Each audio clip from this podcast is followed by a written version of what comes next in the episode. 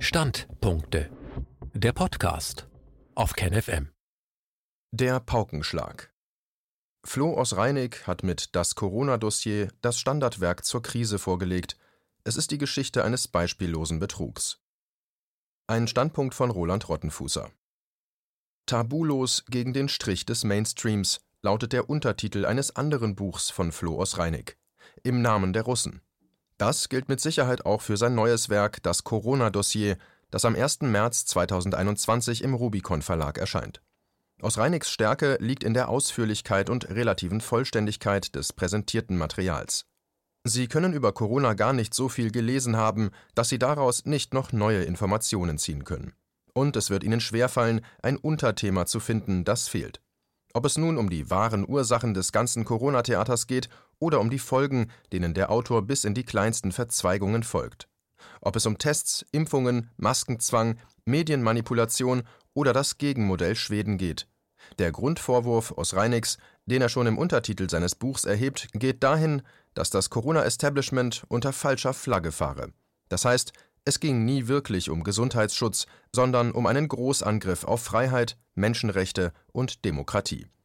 Anknüpfend an diesen Grundgedanken entwickelt Osreinig ein wuchtiges J'accuse, das all den zaghaften bis regierungshörigen Schreiberlingen zeigt, wie mutiger Journalismus heute aussehen muss. Corona-Skeptikern wird gern vorgeworfen, dass sie komplizierte Sachverhalte vereinfachten. Verschwörungstheoretiker, so heißt es in billig gemachten Propagandaartikeln, scheuten die Komplexität der Realität, der der regierungstreue Journalist natürlich furchtlos ins Auge blickt. So werde alles auf ein simples Gut-Böse-Schema heruntergebrochen. Die Wahrheit ist, einfach macht es sich vor allem der, der die Regierungsverlautbarungen und den kleinsten gemeinsamen Nenner der Medienberichte zu Corona einfach nachplappert.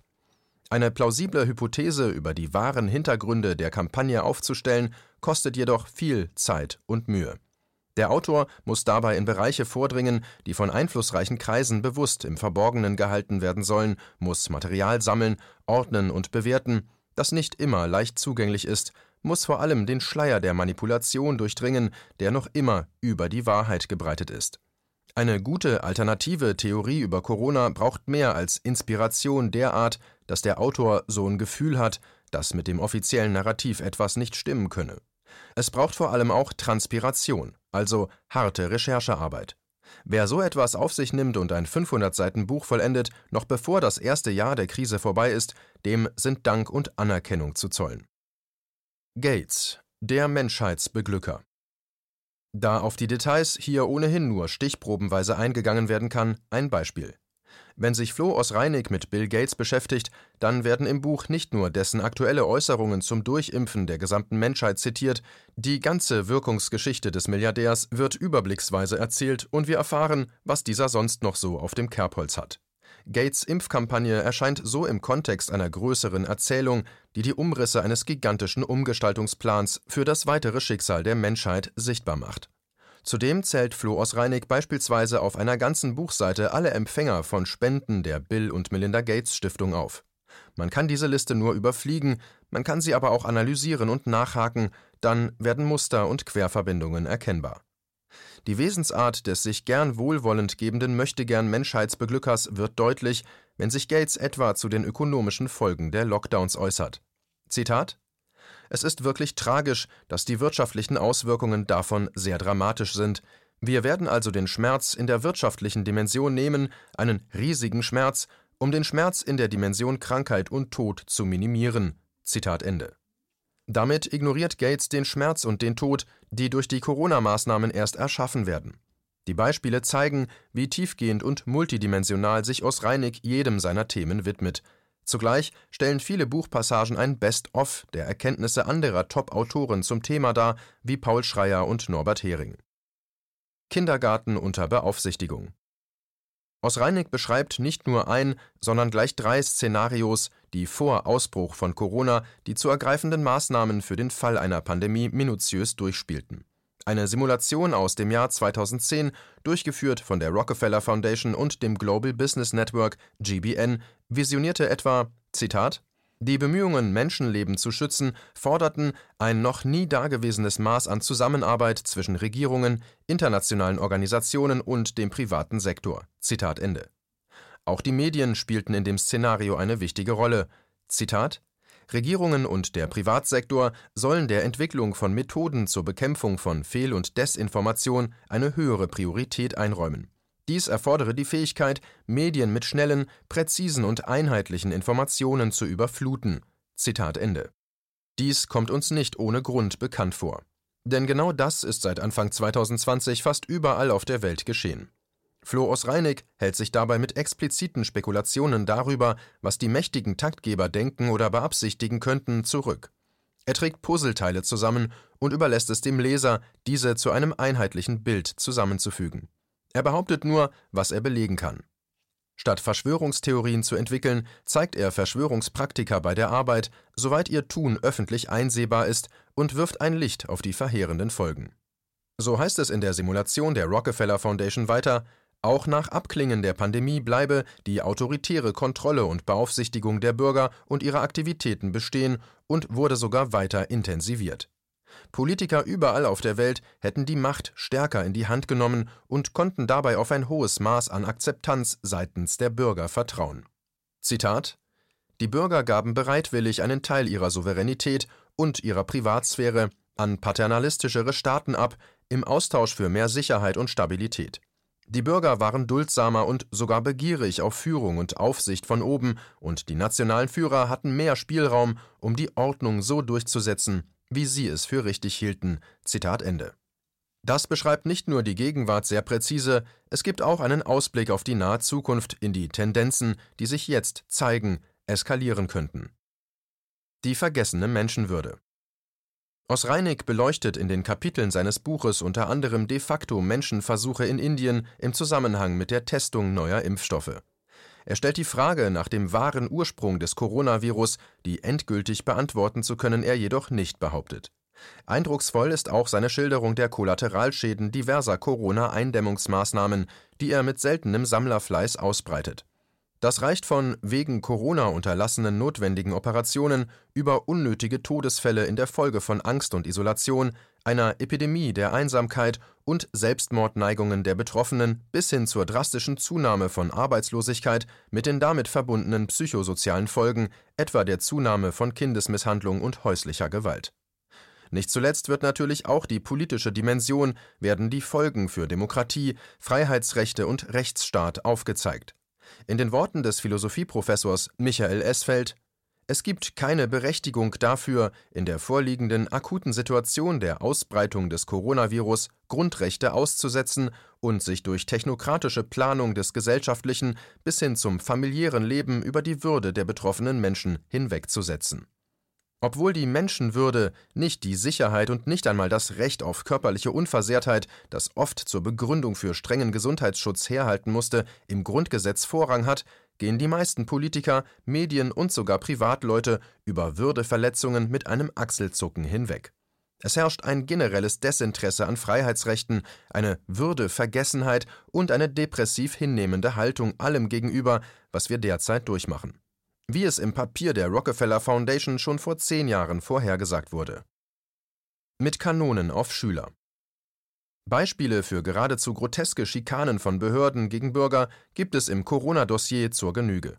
Jeder kann sich hier sein Worst-of heraussuchen. Zitat die Stadt Schongau bat sogar die Bundeswehr um Amtshilfe und forderte sie für Beaufsichtigung der Maskenpflicht bei Schülern an. Die Situation an den Bushaltestellen sei nicht zufriedenstellend, da Schüler, Eltern und einige Lehrer dort keine Masken tragen. Zitat Ende. Ein Realschulleiter fand den Plan völlig überzogen. Man stelle sich das vor, das Panzerrohr eines Leopards an der Bushaltestelle auf die Schüler gerichtet, die das Maskentragen verweigern. Es sei schon der Ansatz daneben, die Bundeswehr gegen die Schüler einzusetzen.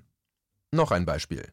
Zitat an der hessischen Geschwister-Scholl-Schule in Niddatal erhielt ein Schüler sogar eine schriftliche Missbilligung, weil er in der zweiten großen Pause sein am Kiosk gekauftes Getränk auf dem Schulgelände getrunken hatte und damit gegen die Corona-Hygieneregeln der Schule verstieß.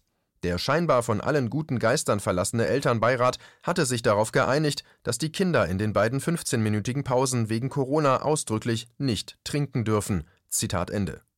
Das ist kein schlechter Scherz, es ist ein ernstzunehmender Angriff auf die Gesundheit von Schutzbefohlenen, durchgeführt absurderweise von Kräften, die sich gerade den Gesundheitsschutz auf die Fahnen geschrieben haben.